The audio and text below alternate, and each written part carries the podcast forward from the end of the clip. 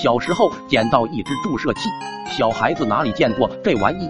兴奋地披上白床单就扮大夫，见什么都想戳，从虫子到青蛙，再从蝌蚪到癞蛤蟆，不到半天，房前屋后连一只还算正常的玩意都找不见了，全被我们戳成了怀儿婆。别说逃，四只脚想粘的都困难。戳上瘾了，眼睛又瞄向小伙伴们。小伙伴见我绿油油放光的眼睛，吓得骂骂咧咧跑开了。没一会儿，又狗撵似的跑了回来，手里拎着一只鸭子，眼冒金光的喊：“戳这个！”然后露出已经拔了毛的鸭子屁股。我看着带头的梁胖子，大为佩服，怪不得才八岁就秃头了，真有想法。拿着针就扎了过去，扎了几针才发现，鸭子果然是鸭子。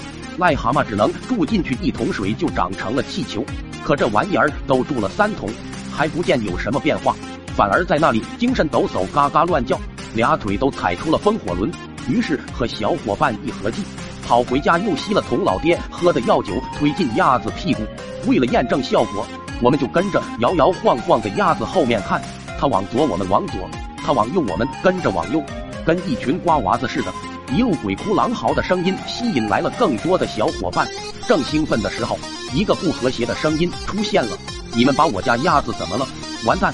鸭子家主人来了，比我们小一岁的小烟。”正在这时，鸭子摇摇摆摆再走几步，咕咚摔地上不动。小烟顿时急哭了，跳着脚的说要回去告状，要让他爹拿大棒子呼我们。这哪里行？所有小伙伴忍痛承诺给他买五根棒棒糖。二两瓜子，这才把他安抚住。人是安抚住了，可鸭子还摆在路边。众人想了想，干脆就地挖坑埋了。人多苦力也多，一个坑挖的都能躺下个人了。就为了埋一只鸭子，梁胖子说：“这坑埋十锅都够了。”我挥起铁锹就砸，埋你妹的！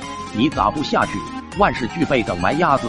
可能觉得气氛不够，不知道是谁突然带头哭了起来。这下所有人有样学样。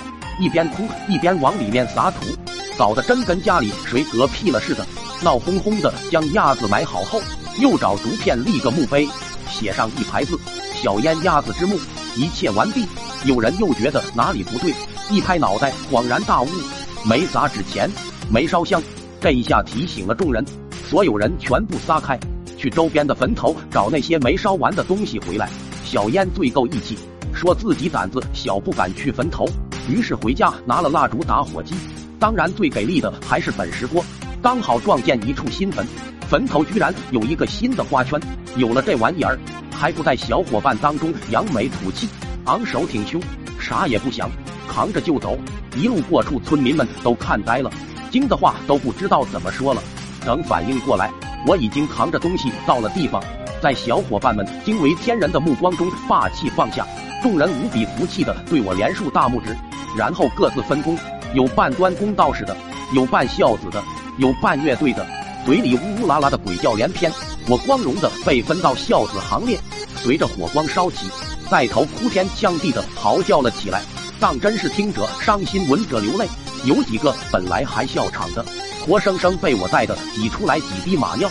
一群熊孩子的动静很快便招来了村里人，可能是我哭得太投入，连老爹到了我身后都不知道。还在那里嚎着：“我的丫儿啊，你死的好惨啊！才半岁就白发人送黑发人了。”发现别人哭声小了，拽拽他们，给他们做思想工作，一定要哭得声嘶力竭，像爹妈死了一样。梁胖子对着我挤眉弄眼，小声道：“后面，后面！”我还没回头，屁股上突然的一脚，只把我踢了三米远。回过头来，刚好对上老爹那绿的像青蛙皮一样的脸。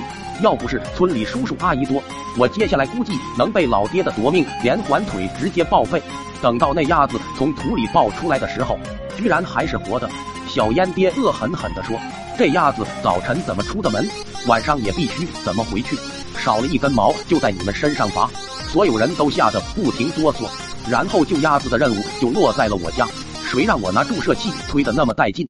最终鸭子还是没救回来。老爹看见小烟爹上门看结果来了，抢先一步拉起我耳朵，在家门口转着圈的抽，那鬼哭狼嚎的声音吓得小烟爹都不好意思进门了。